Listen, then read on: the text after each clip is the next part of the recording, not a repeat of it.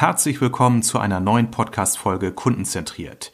Es geht wie immer um kundenzentrierten Vertrieb, agile Führungsprinzipien und innovative Strategien.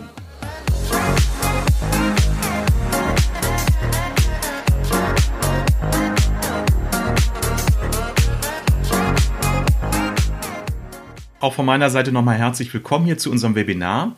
Es geht heute um Vertriebserfolg äh, mit dem Kontext oder dem Medium Social Selling. Natürlich haben wir einen Schwerpunkt äh, auf Xing gelegt, wobei mein Part eher der allgemeinere Teil ist. Natürlich ganz klar aus der Perspektive heraus, dass ich ja kein Xing-Partner bin oder ich zwar Xing-Partner bin, aber ich bin ja freier Berater, Trainer und Coach für das ganze Thema des kundenzentrierten Vertriebs. Und aus der Perspektive und aus der Brille heraus würde ich auch gerne meine eigene äh, Biografie im Kontext Social Selling beschreiben, denn ich habe ja auch selbst, äh, wie viele, glaube ich, der hier Anwesenden, begonnen, meine berufliche Laufbahn mit klassischen Vertriebstools und so bin ich auch groß geworden, so bin ich auch stark geworden. Ich komme aus dem Bereich Telesales, ich war selbst viele Jahre im Außendienst tätig bei einem großen Verlag Bertelsmann in Gütersloh. Ähm, das heißt, äh, meine klassische Vita ist also eher das typische B2B-Vertriebsgeschäft und ähm, habe vor vielen Jahren natürlich auch für mich als Selbstständiger die Frage gestellt, wie weit die ganzen sozialen Netzwerke für mich interessant sind. Ich hatte, wie glaube ich, die meisten von uns irgendwann mal ein kostenloses Xing-Profil mir angelegt, weil mir irgendjemand sagte, das braucht man, das muss man einfach haben. Und dann bin ich natürlich nach und nach mit der Frage an das Thema herangegangen, wie weit kann ich das für mich nutzbar machen. Und jetzt möchte ich mit einer Zahl einsteigen, die mich vor einigen Jahren sehr stark beeindruckt hat. Und äh, zwar ist das die Zahl, wenn jetzt die Folie einmal umblättert, so, das müsstet ihr gleich sehen mit etwas Zeitverzögerung. Inzwischen ist es so, und die Zahl ist aber auch schon wiederum zwei, drei Jahre alt, dass 70 Prozent aller Entscheider im Geschäftskundenbereich, das ist wichtig, B2B, das Internet für Beschaffungsentscheidungen nutzen. Also wir sprechen jetzt nicht über diesen typischen Amazon- oder Salando-Kunden, der mal ein T-Shirt und ein paar Sneaker äh, bestellt, sondern wir sprechen über B2B-Kaufentscheidungen. Und diese Zahl hat mich vor einigen Jahren schon nachdenklich gemacht, weil bei mir die, die Frage aufstellte, wie weit matcht das noch mit klassischer Form von Vertrieb? Ich denke mal an einen Vertriebsaußendienstmitarbeiter, an einen Key-Accounter, der es schafft, in seinem Vertriebsgebiet seine Kunden zwei bis dreimal im Jahr zu besuchen, vielleicht viermal. Ähm, und der Außendienstmitarbeiter feststellt, dass seine Besuche gar nicht mehr so erwünscht sind wie in der Vergangenheit. Das heißt, wir haben ja alle erlebt oder viele von uns erlebt, dass Formen der Vertriebs, äh, des Vertriebs, der Kundengewinnung vor vielen Jahren noch sehr gut funktionierten, inzwischen aber ihre Grenzen stoßen.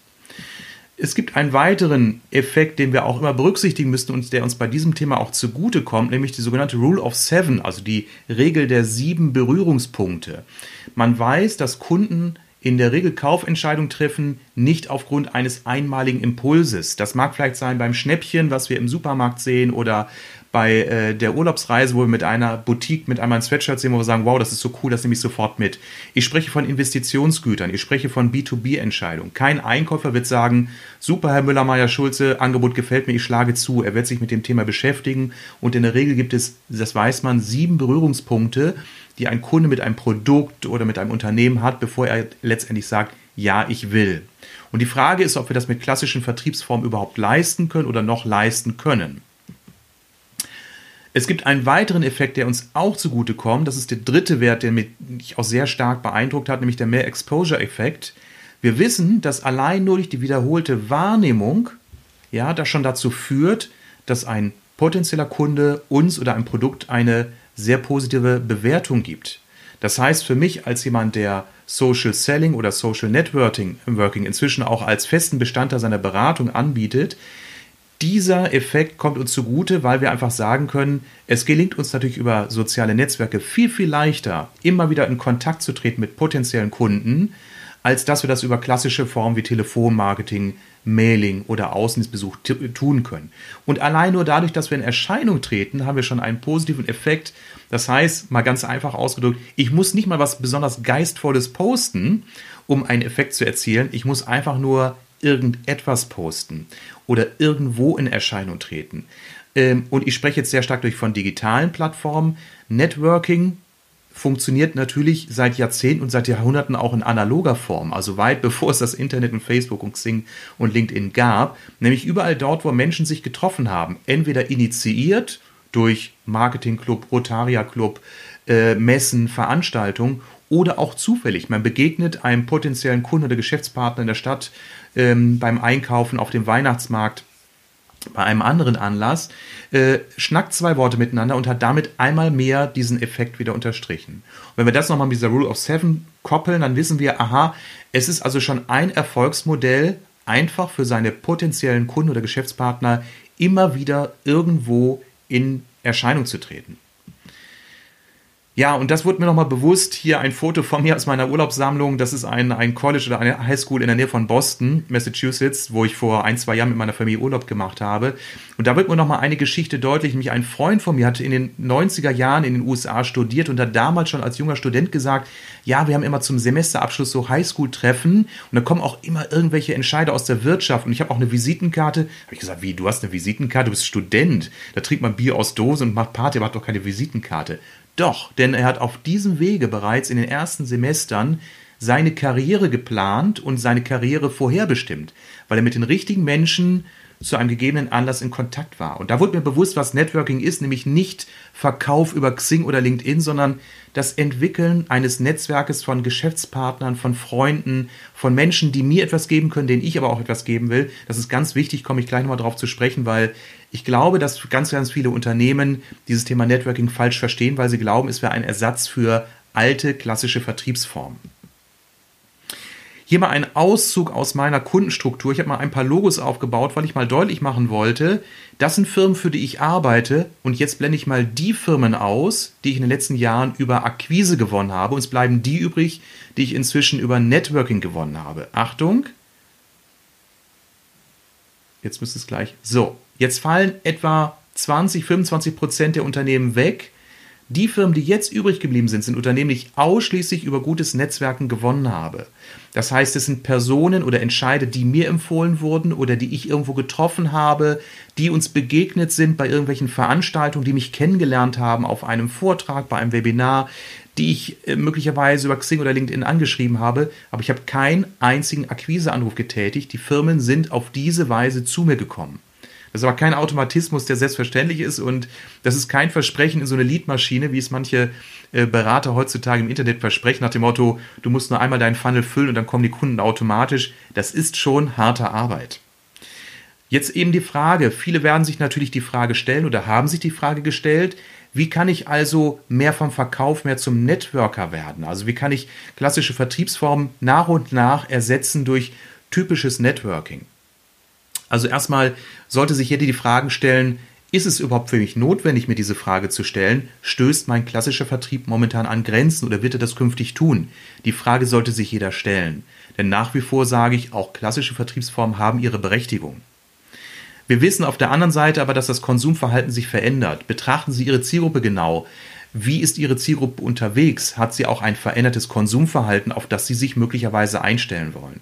Äh, sind Einkäufer, ihre potenziellen Entscheider inzwischen im Internet viel, viel stärker in der Recherche unterwegs als in der Vergangenheit, dann sollten sie ganz massiv in das Thema Networking investieren. Äh, die Frage, die ich auch immer wieder gestellt werde, bekomme, ist Social Selling oder Social Networking einfach ein Trend? Ist es eine Mode, die wieder abebben wird? Nein, das wird nicht abebben, genauso wenig wie das Internet irgendwann abgeschaltet wird. Das wissen wir inzwischen. Und was ich häufig gefragt werde, Mensch, man muss ja einen Kontaktkreis aufbauen. Ich habe jetzt mal so ein bisschen spielerisch oder spaßig geschrieben, 1000 Freunde, Paradies oder Hölle. Ja klar, natürlich. Äh, Networking heißt nicht, sich auf Xing ein Netzwerk aufzubauen aus 500.000 oder mehr Kontakten und zu sagen, äh, das wird ein Selbstläufer. Ich muss dieses Netzwerk auch bespielen. Das ist für mich absolut ein Mittelweg zwischen Paradies und Hölle. Paradiesisch nicht im Sinne von, ich darf mich ausruhen, ich muss schon etwas tun, aber Hölle ist es definitiv nicht.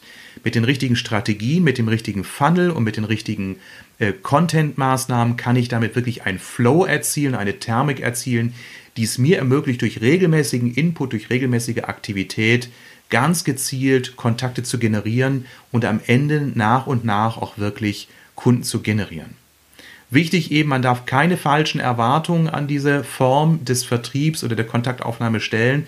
Es ist keine Slot-Machine, wo man ein Dollar reinsteckt und man zieht einmal am Hebel und unten kommen entsprechend die äh, Leads heraus.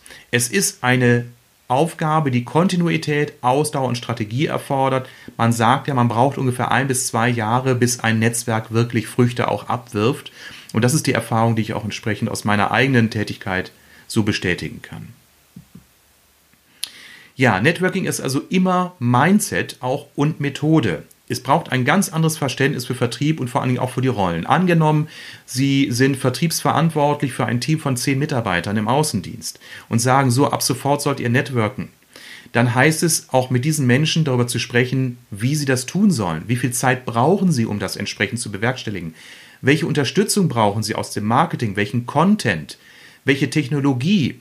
Äh, welche Plattform? Also es braucht da wirklich eine intensive Auseinandersetzung. Es reicht nicht aus zu sagen, alle Mitarbeiter bekommen jetzt mal die Premium-Variante von Xing und dann habt ihr mal zu leisten. Und am Ende des Monats gucken wir mal, wie viel Ergebnis herauskommt. Hier sind wohl einige im Team dabei. Ich höre so ein paar Hintergrundgeräusche. Das ist jetzt nicht tragisch, aber nur ein bisschen darauf achten, wenn die Mikros an sind. Bitte, please quiet. Hier spricht der Kapitän. Okay, also es braucht ein anderes Verständnis für Vertrieb und Rollen. Man darf es nicht einfach zu den bestehenden Aufgaben on top geben, sondern man braucht da wirklich eine neue Rollensituation im Vertrieb. Man braucht auch einen festen Platz in der Marketingstrategie. Viele Unternehmen machen ja den Fehler, dass sie sagen, Vertrieb macht Vertrieb und Marketing macht Marketing. In diesem Fall braucht es wirklich eine Kooperation. Marketing kann nur guten Content liefern, wenn Vertrieb dem Marketing sagt, woran die Kunden interessiert sind ich bitte auch immer alle meine Kunden, denkt nicht nur digital, denkt auch an die analogen Plattformen. Ich habe sehr oft die Kombination, dass ich mit Menschen in Veranstaltungen körperlich in Kontakt komme, momentan nur über den Ellenbogen grüß maximal, aber dass ich Menschen treffe auf Veranstaltungen, weil ich selbst Gast bin oder auch Gastgeber, dass wir uns danach digital vernetzen, dass wir darüber Kontakt halten, wir uns dann irgendwann in der dritten, vierten, fünften Stufe auf ein Café treffen und sich daraus dann Synergien ergeben. Also immer bitte in beiden Kanälen auch denken. Und wichtig, ich finde, Networking kommt ja meinem Glaubenssatz und meinem Markennamen kundenzentriert auch sehr entgegen. Networking heißt wirklich, kundenzentrierten Vertrieb zu betreiben und nicht mehr egozentriert. Jeder Unternehmer streitet das ab, dass er egozentriert handelt, aber ich bleibe dabei, die meisten Unternehmen präsentieren in der Ich-Rolle. Ich bin der Beste, ich habe das beste Produkt, schauen sich Imagewerbung von Unternehmen an, Imagefilme. Die beginnen meistens mit, der, mit, dem, mit dem Zeigen des Firmengebäudes, mit dem Fuhrpark, mit der Mitarbeiterschaft, mit den modernen Büros. Ganz, ganz selten sieht man Imagefilme von Unternehmen, die deren Kunden zeigen. Ja, und das absolute Ziel, das sage ich immer zu meinen Kunden, seien Sie geschätzter Gesprächspartner und Ratgeber für Ihre Kunden. Nur dann sind Sie auch wirklich ein Netzwerkpartner. Nur dann will man mit Ihnen Kontakt halten wenn Sie nur eine Leistungsschau betreiben, wenn Sie nur darüber sprechen, wie viele neue Produkte Sie momentan gelauncht haben, welche neue Produktionsmaschine Sie haben, dass Sie einen neuen Standort haben, dass Sie einen neuen Produktkatalog herausgegeben haben, ist das rein egozentrierte Produktwerbung getarnt als Networking. Damit werden Sie keinen Erfolg haben. Ja, jetzt gehe ich mal so ein bisschen äh, durch die äh, Schritte, die ich mit meinen Kunden in Beratungsprojekten auch dann durchlaufe. Natürlich, vor jeder Maßnahme steckt immer eine Zielsetzung, qualitativ und quantitativ. Darauf gehe ich gleich nochmal im Detail ein. Ich gehe immer bei Unternehmen mit mehr als, äh, ich sag mal geschätzt, 20 bis 30 Personen darauf ein, dass wirklich auch Teams, multifunktionale Teams gebildet werden müssen. Marketing darf nicht in einer 10-Minuten-Sitzung vom Vertrieb gerade mal genannt bekommen, was es braucht, sondern das Team muss von Anfang an zusammenarbeiten. Am besten gemeinsam Marketing, Vertrieb oder auch Produktentwicklung gemeinsam Kunden befragen. Wie beschafft ihr eure Informationen, um eure Probleme zu lösen? Wir arbeiten mit Methoden wie Design Thinking in solchen Workshops, wo wir also auch Interview-Designs erstellen, wie man Kunden befragt, gemeinsam, um ein empathisches Gefühl für den Kunden zu entwickeln.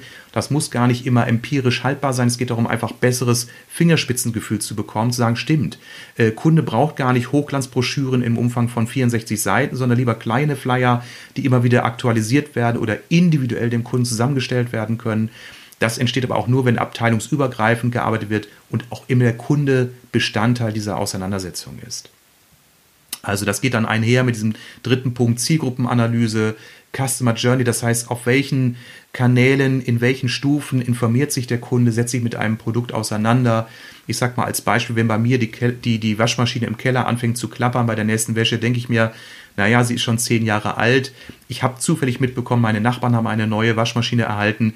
Also frage ich sie mal, mit welchem Produkt seid ihr denn zufrieden? Wo habt ihr sie denn gekauft? Und das wäre sozusagen mein erster Touchpoint mit dem äh, Produkt. Und ihr oder Sie könnten sich fragen, wenn ein Einkäufer, wenn ein Kaufentscheider in einem Unternehmen ein neues Softwareprodukt braucht, wo tritt er das erste Mal in Kontakt mit welchen Personen, um sich in irgendeiner Weise ein erstes Bild zu machen, äh, welche Softwareangebote es auf dem Markt gibt. Ist er in Foren unterwegs? Ist er auf Veranstaltungen, auf Messen?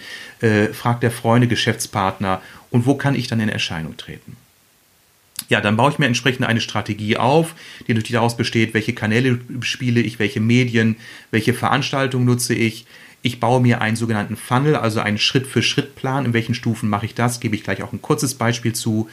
Dann brauche ich entsprechend Content, weil Content heißt wirklich sich überlegen, wie schreibe ich und was schreibe ich. Also es reicht nicht aus, einen Pressetext Copy-Paste einfach auf Facebook, Sing, LinkedIn zu veröffentlichen. Sie wissen selbst, Social Media hat ganz andere Gesetzgebungen. Das hochbrillante Foto mit einem super geschliffenen Text kann in der Regel gar nicht so gut konvertieren wie der Schnappschuss aus der Hüfte mit einem eher salopp geschriebenen Text. Sie wissen ja, manchmal sind die Burgerfotos äh, oder die, die Bierglasfotos äh, diejenigen, die die meisten Likes bekommen, so im Freundeskreis, als das äh, beste Foto mit Spiegelreflexkamera von, den, äh, von Grand Canyon. Ähm, ja, danach geht es natürlich auch immer darum, das Projekt zu begleiten und auch entsprechend auszuwerten, zu evaluieren, zu schauen, ähm, wo haben wir die besten Erfolge und diese entsprechend auch dann zu verfeinern. Ja, die große Frage, äh, wähle ich Xing oder wähle ich LinkedIn, wird Jonas natürlich nur mit einem eindeutigen Ja für Xing beantworten. Aber auch da sage ich natürlich als Neutraler ganz klar, äh, bitte immer schauen, bevor ich mich aufgrund einer eigenen Vorliebe entscheide für das ein oder andere Portal, immer den sogenannten AB oder Split-Test machen und sagen, entscheidend ist, wie dieser alte Anglerspruch, ähm, entscheidend ist der Fisch, weil der Wurm muss dem Fisch schmecken und nicht dem Angler. Also ob Sie Xing lieber mögen oder LinkedIn lieber mögen, ist scheißegal. Das interessiert niemanden. Fragen Sie bitte immer, wo sind Ihre Kunden unterwegs, wo sind Ihre potenziellen Kunden unterwegs, wo finden Sie Ihre Ansprechpartner. Okay, und das ist jetzt so ein Modell, mit dem ich arbeite, eine Networking Matrix, mit der ich dann in meiner Kundenberatung in die Analyse gehe. Ich frage immer so, welche Portale stehen uns denn grundsätzlich zur Verfügung? Welche analogen Möglichkeiten stehen uns denn grundsätzlich zur Verfügung? Ich habe jetzt mal aufgeführt, wie ich persönlich unterwegs bin. Also mein Favorit ist Xing.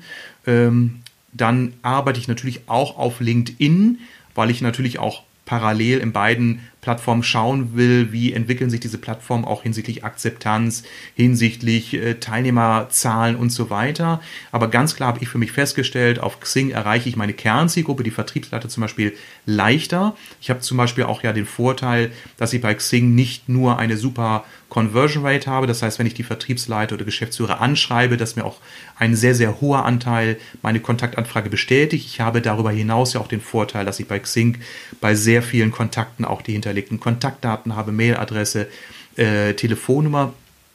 Somit habe ich hier für mich den Schwerpunkt gesetzt und mein Ziel ist beispielsweise qualitativ Reichweite aufzubauen und zu halten und echte Leads zu generieren. Und das passiert auch. Das heißt, werde gleich auf der nächsten oder übernächsten Folie mal meinen Funnel kurz darlegen. Das heißt, wenn ich dort Kontakte generiere, bleibt es ja nicht bei diesem einen Schritt. Ich, ich mache ja mehr.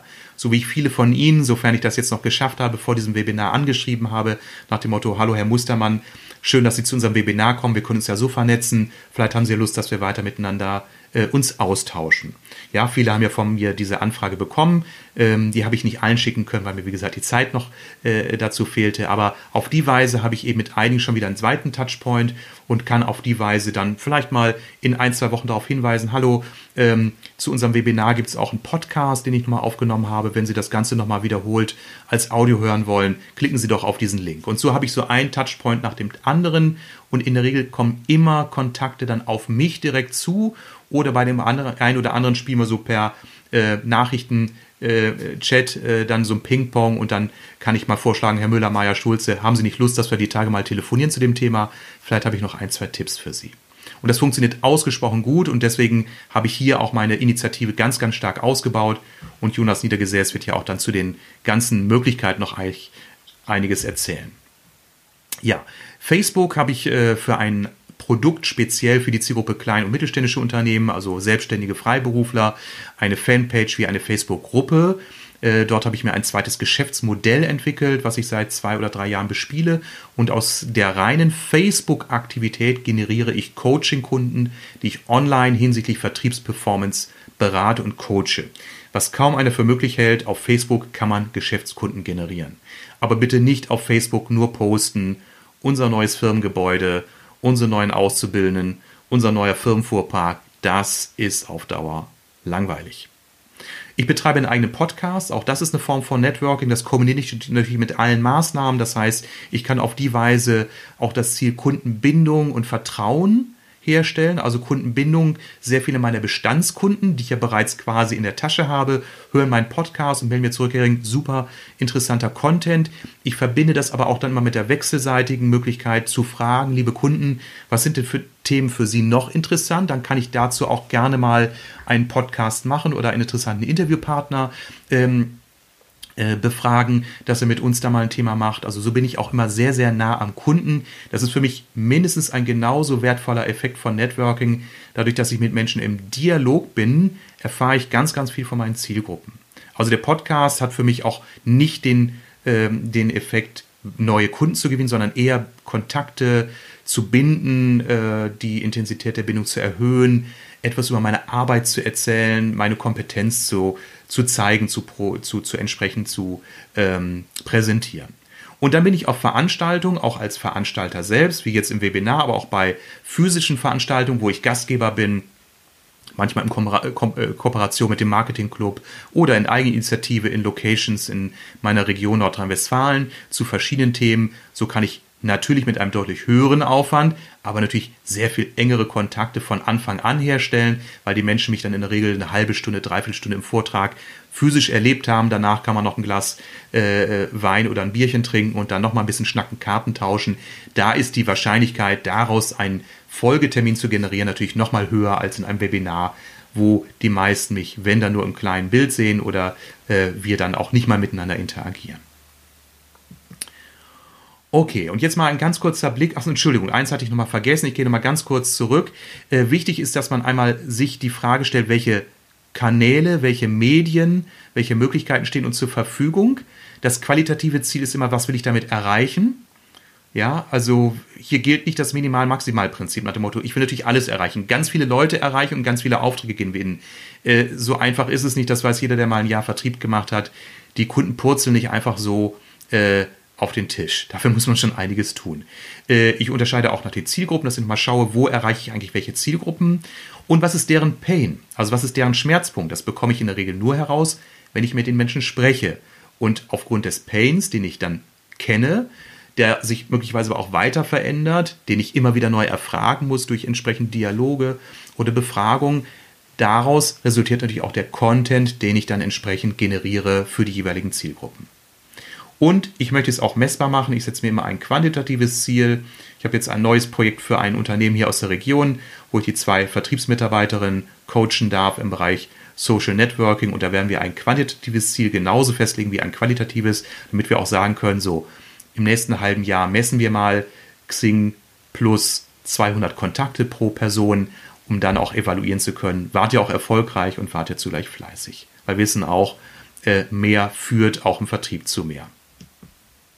So, und jetzt eben der Xing Funnel, den ich beispielsweise für mich entwickelt habe. Da gibt es natürlich unendlich viele Möglichkeiten und das ist auch noch aus einer Zeit entstanden, wo ich äh, Xing Pro Business auch gar nicht äh, genutzt habe. Da wird der Jonas wahrscheinlich gleich sagen, oh Armin, das ist ja sehr hausbacken. Da hat man schon viel, viel mehr Features und Möglichkeiten. Nur diesen Funnel habe ich eben für mich vor einigen Jahren schon entwickelt und bespiele ihn und er funktioniert. Das heißt, Punkt eins: Ich suche natürlich regelmäßig Anlässe, um anlassbezogene Kontaktanfragen zu stellen. Was kann ein Anlass sein? Das kann sein, dass ein, eine, ein potenzieller Entscheider aus der gleichen Region wie ich kommt. Das klingt so trivial und ist zugleich erfolgreich. Das ist genauso, als würden Sie im Urlaubshotel auf Gran Canaria jemanden kennenlernen, der zufällig aus dem gleichen Heimatort kommt wie Sie. Sie haben sofort eine Beziehung. Und das Gleiche funktioniert auch bei Geschäftskontakten. Wenn Sie Firmenentscheider anschreiben, sagen, hallo Herr Mustermann, ich habe gesehen, Sie kommen wie ich auch aus Herford. Das ist ja spannend, vielleicht lernen wir uns mal irgendwann kennen. Lassen Sie uns doch, wenn Sie mögen, auf diesem Wege schon mal vernetzen. Dort habe ich eine Zuspruchsquote von weit über 75 Prozent. Das muss man sich mal vorstellen. Wenn Sie Mailings versenden, wissen Sie, dass Sie Responsequoten haben von 1% und teilweise weniger. Und hier habe ich eine Rücklaufquote oder eine, eine Akzeptanzquote von 70, 75 Prozent und mehr. Das finde ich schon unglaublich.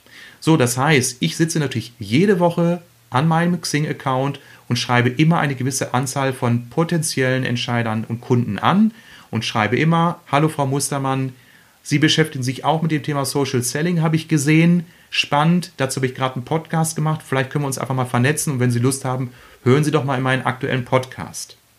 Also es gibt immer Anlässe, man muss sie eben nur suchen.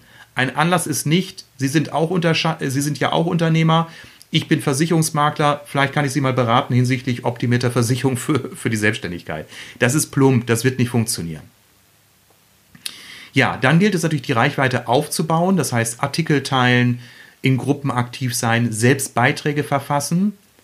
Ähm, ich lade meine Kontakte immer zu Events ein, das ist ganz wichtig. Ich veranstalte regelmäßig Events, die sind mit überschaubarem Aufwand schnell und gut zu organisieren. Ich gebe immer Hinweise auf meinen Podcast beispielsweise.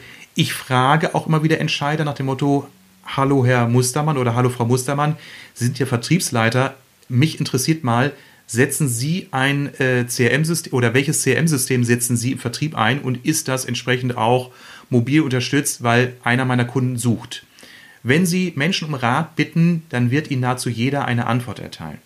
Und wenn er nur zur Antwort gibt, äh, hallo Hering, machen wir, kann gerade nicht, bin im Stress, Messevorbereitung, lassen Sie uns in zwei Wochen sprechen. Sie bekommen dort in der Regel immer eine Rückmeldung und es ist das ganz, ganz Tolle beim Netzwerken, Sie geben etwas ein, aber Sie bekommen auch immer etwas zurück und auch das ist ein weiterer Touchpoint, der dazu führt, dass der potenzielle Kunde sich möglicherweise in einigen Wochen an Sie erinnert oder in einigen Monaten, wenn er sagt, Mensch, wir brauchen mal eine gute Vertriebsberatung, ein gutes Vertriebstraining. Ich hatte doch mal Kontakt zu jemandem, der hat mich mal gefragt, ach, das war der Herr Hering, den schreibe ich einfach mal an. Und am Ende heißt es auch, Telefonhörer in die Hand nehmen, den Kunden ansprechen.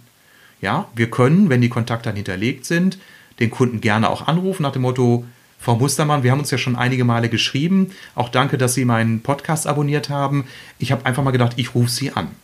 Wenn Sie Lust haben, könnten wir uns ja vielleicht mal austauschen. Gibt es vielleicht Berührungspunkte? Wie sieht es denn aus? Weil inzwischen weiß ich ja einiges über meinen Entscheider oder potenziellen Kunden, sodass ich dann auch wirklich dann einen echten Anlass habe, um mit dem Kunden in Kontakt zu treten oder den potenziellen Kunden in Kontakt zu treten. Häufig ist es aber so, dass die Personen auf mich zukommen. Also von den äh, Logos, die ich anfänglich gezeigt habe, also der bereinigten Folie mit den, die ich über Quise gewonnen habe, blieben ja immer noch drei Viertel der Kunden übrig, haben fast immer die Kunden mich angerufen oder jemand hat mir gesagt, Armin, hör mal zu, ich habe mit einem Kunden gesprochen, der sucht jemanden, ich habe dich empfohlen, ruf den mal an.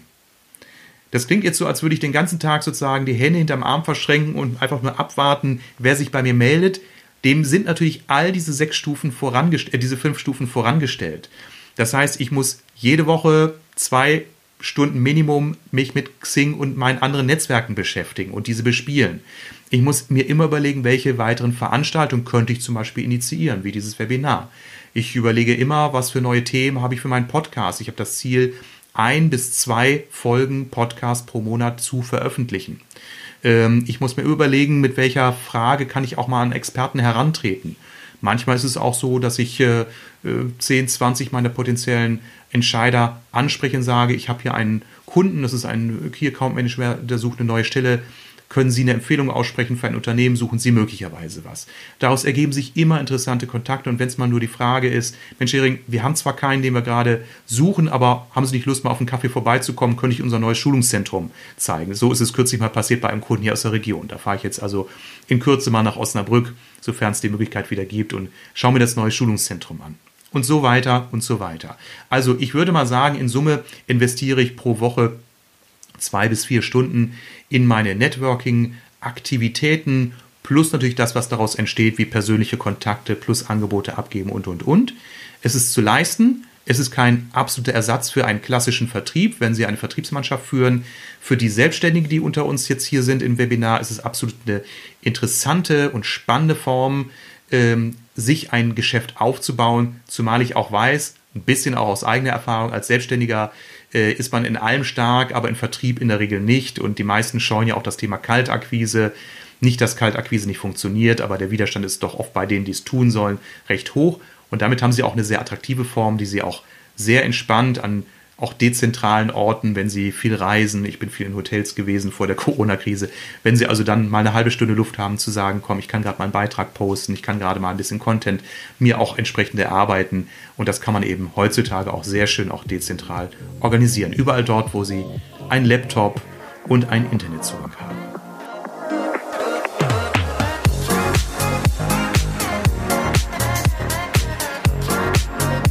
Vielen Dank fürs Zuhören. Alle wichtigen Infos und Links findest du übrigens in den Show Notes.